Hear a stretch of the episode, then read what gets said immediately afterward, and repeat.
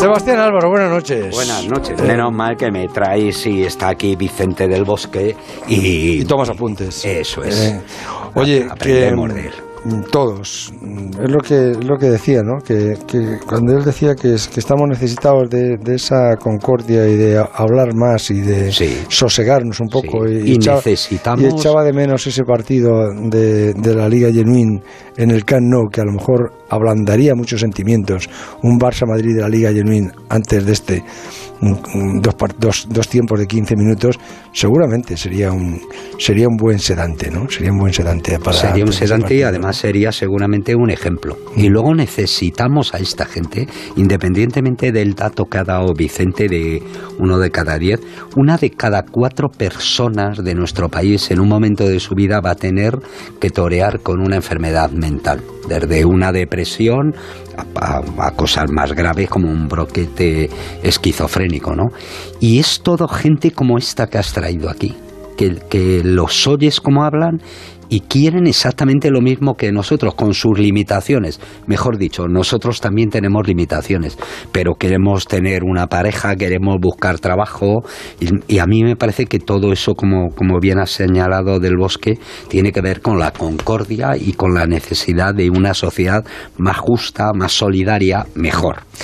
Bueno, que dentro de un mes eh, comienza el invierno y, y comienzan a prepararse las expediciones invernales. Mm, Siempre me, me cuentas que no ha habido nadie que haya conseguido subir al Everest en invierno ni, ni al K2.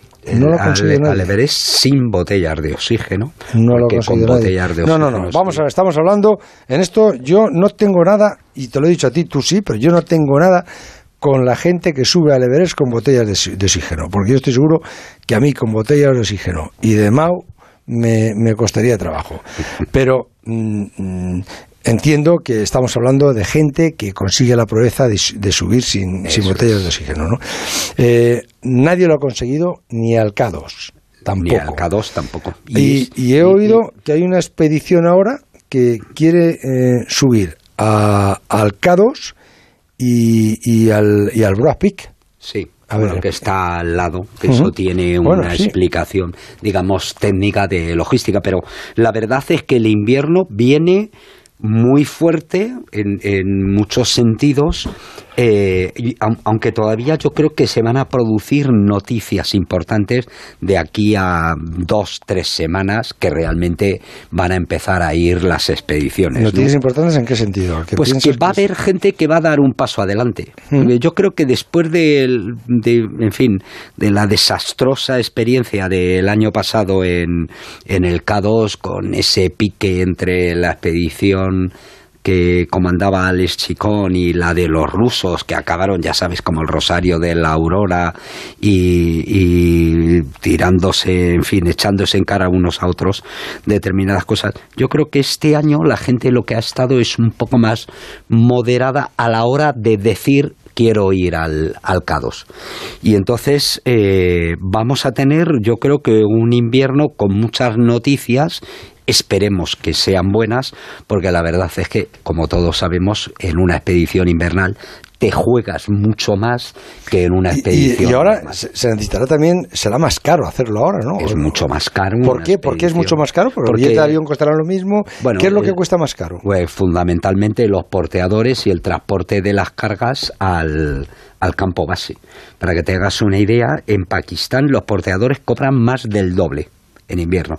Imagínate si tienes que mover varias toneladas de, de material, los porteadores se- y luego los porteadores de altura también mucho más, es decir, toda la logística de la expedición encarece bastante. ¿Cuántas personas se necesita como mínimo para hacer una expedición invernal al K2? Hombre, yo diría que, que alpinistas, pues del orden de 5 o 10 hasta ahora, los polacos y los rusos, que, que por cierto no lo hemos comentado la, eh, la vez que hablamos de lo de Nirmalpur ya cuando acabó el, el Gurkha este que ha acabado los 14 8 miles en 7 meses con botellas de oxígeno, que ha, ha quebrado la sociedad alpinística, en, en una palabra. Bueno, lo que ha hecho este ha sido coger un helicóptero y llevarle de un pico a otro una- y y dejarle, bueno, a 5.000 metros de altura, ¿no? los campos bases están a eso, a 5.000 metros, ¿no? y luego el de 5 a 8, pues hágaselo usted solo, ¿no? Él es, pero bueno, solo no, con unos porteadores abriéndole y con botellas de oxígeno. Pero eso, por ejemplo, ha dividido a la comunidad alpinística. y ya te puedo decir que polacos y rusos, la escuela polaco-rusa, que es dura como, como el acero, nunca mejor dicho, eh, todos esos en contra de la utilización y la banalización que el hombre este ha hecho del alpinismo este. Y uno de los que están pugnando, yo creo que además eh, estamos en estos momentos viéndolo con claridad, y si no lo vamos a ver eh, al año que viene, es la pugna entre rusos y polacos por hacer la primera invernal del K2 que es por decirlo, a ver quién se pone la medalla del mejor 8000, el mejor estilo en invierno sin botellas de oxígeno. Y yo creo que de un momento a otro vamos a saber, creo, de aquí al día 20 o veintitantos, yo creo que mm, habrá una expedición rusa que va a decir que, van al, al K2, creo. Creo. Y, y desde luego. ¿Por qué no se ha podido hacer nunca el K2? Eh, por un cúmulo de, circunstancias, pero sobre todo porque es que te mueres de frío, José El, eh, tenemos ahí eh, va a haber, hay una expedición sumamente interesante que la vamos a seguir, de, de un chaval alemán que quiere hacer el Everest sin oxígeno y en solitario. Bueno, que y además, un, chaval alemán que quiere hacer el Everest el solo. El solo. Y sin oxígeno. Un chaval de, en invierno. de 27 años, ahora en invierno. ¿Se puede hacer?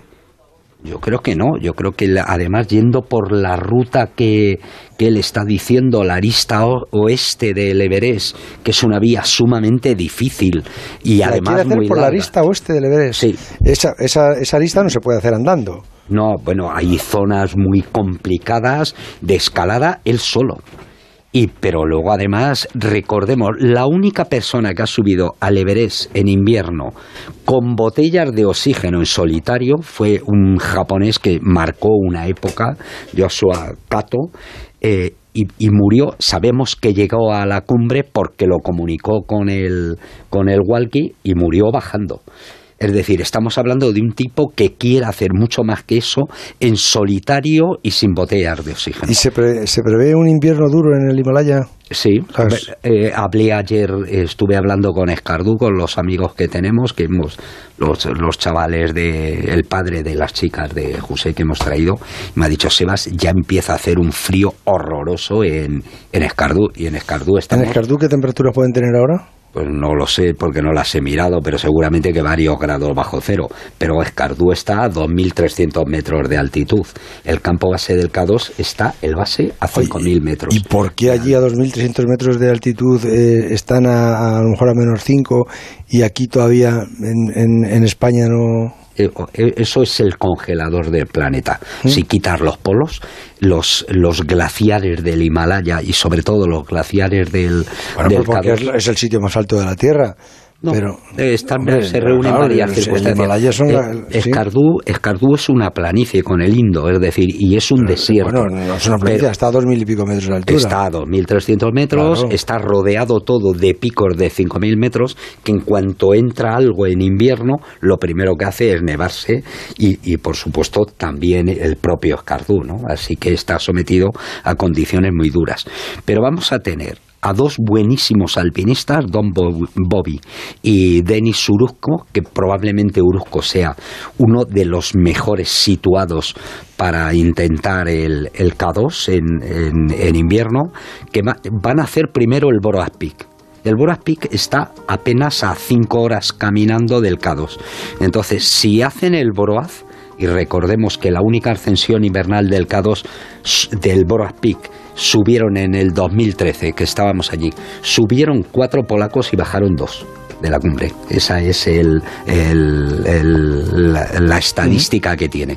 Si Denis Suruzco tiene también el permiso del K2. Si hace cumbre en el Broaz, él dice que se va al K2. Tenemos además eh, en el K2, vamos a tener seguro a un islandés, John Snorri, un chino, Gaoli y un eh, Serpa muy bueno, Migma. Eh, y luego Nirmal Purya ha dicho que dependiendo de cómo se les dé a ello, él quiere ir este año al K2 también sin bombonas de oxígeno. Joder, vamos a tener este año un invierno fantástico. Vamos a tener una para historia. todos los lunes. Lo que también te digo es una cosa: hay gente muy buena ahí, lo cual quiere decir que es probable que que asistamos. alguno lo consiga. No sé si lo consiga, pero que va a estar en situación de peligro también, seguro. Carlitos, ¿qué, qué tenemos? ¿Cómo, Pues- te, ¿Cómo te gusta a ti escuchar a Sebas